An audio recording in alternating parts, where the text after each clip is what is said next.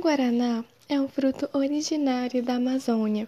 Segundo a lenda folclórica da região, ele é originalmente os olhos de um índiozinho que foi mordido por uma serpente quando estava apanhando frutos na floresta.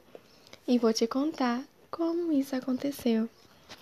Tudo aconteceu quando um casal de índios maués que não tinham filhos pediu ao Deus Tupã para que tornasse possível o desejo de ambos serem pais. Pela bondade do casal, o pedido foi atendido e o casal teve um menino bonito e saudável que era estimado em toda a tribo. Invejoso de suas qualidades, Jurupari, o deus da escuridão, resolveu matar o índiozinho. Um dia, enquanto o menino colhia frutos na floresta, Jurupari se transformou em serpente. Tupã mandou trovões ensurdecedores, alertando os pais do perigo que o menino corria. Mas não houve tempo até que a serpente matasse o menino com seu veneno. Assim, Tupã mandou plantar os olhos da criança para que deles nascesse uma planta.